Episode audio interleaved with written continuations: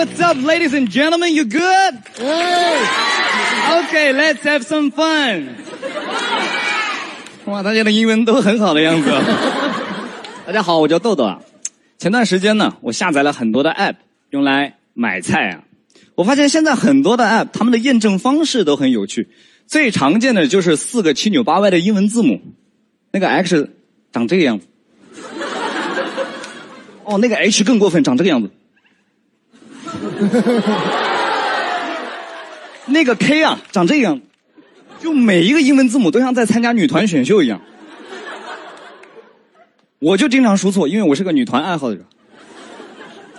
我经常错个十几、二十次的样子，我就发现现在的算法非常的精确，就是当你错的次数足够多，系统会自动的把难度降低到跟你智商相对应的等级。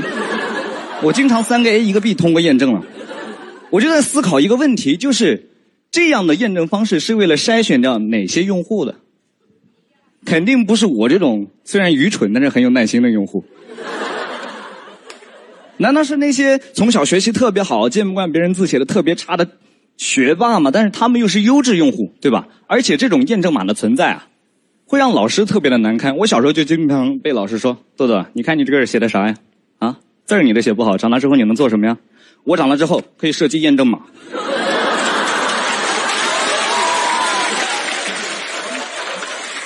我努努力还能当个医生什么的。对，听得懂这个段子的，就是听脱口秀的优质用户。现在还特别流行一种验证方式，就是在屏幕的左边有一个拼图，在右边有个相对应的空隙，你要把拼图划到空隙里面。啊，这个时候系统会提示你，你用了多少多少秒，击败了全国多少多少的用户。啊，我不知道为什么像我这种二十三四岁的热血男青年啊，会被突然激发出那种胜负的欲望。有些时候我明我明明通过了验证，我还回到这个验证页面，我要再来一次。刚才是一点三秒啊啊，Not my best。I'm gonna try it again. I'm gonna be the one.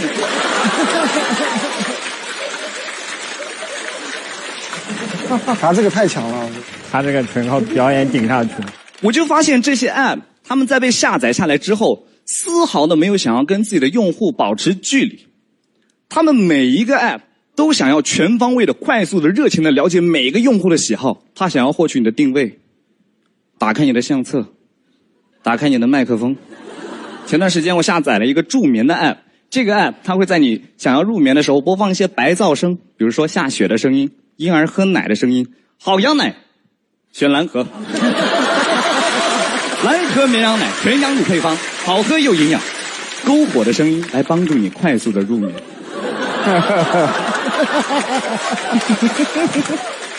绝，仿佛没有打过广告。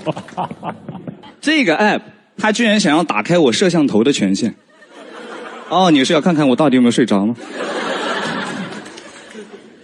我觉得人和科技之间还是要保持距离的，不然你不会觉得自己下载的是一个 app，你会感觉自己交了一个非常黏你的网恋的女朋友。她想要读取你的定位，打开你的相册。打开你的麦克风，还有摄像头，对吧？而且每一个 app 跟那些缺乏安全感的女生都很像，他们每天每天会重复问你一个问题，他想要让你对他做出评价：你喜欢我吗？我好看吗？写到评论里。来，now 告诉别人，快点，对 不对？大家可能没有意识到，现代科技发展到了一个什么地步？前段时间我还下载了一个运动类的 app，我经常还特别喜欢下 app。这个 app 我研究了一下，你可以在上面云直播自己跑步，这就意味着有人可以云观看你跑步，他们甚至可以为你喊加油。你收到了一次加油，朋友们，你们知道我上一次跑步被别人观看是什么时候吗？是我高中大扫除的时候，跑出去打篮球被我们教导主任抓住了，罚我们在操场上跑圈来呀，跑起来，打篮球不是很厉害吗？我觉得跑步是一件很私密的事情，因为它的过程很长。但我只想让你看到我的结果，我跑完之后瘦了，自我提升了。多少人在朋友圈发的都是跑完之后的路线图，没有人会发自己跑步的时候动图的。开两圈，没有人会发这个的，对吧？而且你们能够想象，几个？三个。我跑着跑着，耳机里传来教导主任的加油声吗？来呀，跑起来！打篮球不是很厉害吗？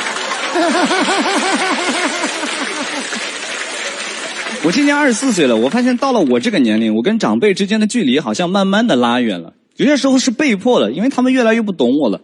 我的外婆就不理解我为什么不爱吃早饭。其实现在很多年轻人不爱吃早饭，早饭在我们生活当中占的比重很小。我们可能一片面包、一杯咖啡，一天的生活就开始了。但是在长辈的概念里面，早饭是很隆重的一件事情。我们家早上要炒菜了，要煮一锅粥，一大锅粥供一家人喝。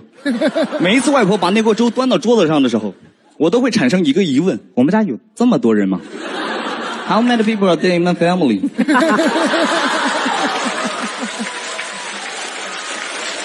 那锅粥啊，从早上六点钟开始煮，差不多到九点钟我去喝，那就不是一锅粥，那就是一锅饭，加了水的饭，湿润的饭。我们家早上喝粥用筷子的，那锅粥厚的，我把筷子插在那个粥里面，那个筷子能够站在那儿，然后像小区门口的停车杆一样缓缓滑落。我是真的喝不下去，但是我的外婆更不能理解我为什么到了半夜十二点，我喜欢看一些吃播。现场有喜欢看直播的朋友吗？有喜欢在半夜十二点看直播的朋友吗？我不知道为什么，像我这种二十三四岁的热血男青年，到了半夜十二点，身体上有个开关被打开了一样。我对食物的那种渴望啊！Oh my god, I'm hungry！真的是。他的语气词全是用英语来完成。而且那些 UP 主、那些那些主播，他们吃的那些垃圾食品，好像越多我越开心。十桶泡面，二十个鸡腿，因为这种事情你平时敢想不敢做了，但是有人替你做了，你就满足了心中的那种好奇心和犯罪感，对吧？这种理念你很难传达给外婆，她也理解不了。你举不出那种特别健康的例子，没有人直播的时候喝粥的。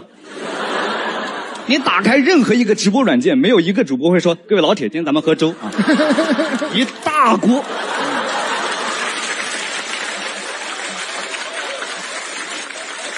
哎，我看弹幕里有朋友说这是饭，这不是饭，这是外婆煮的粥，好吧？谢谢大家，谢谢。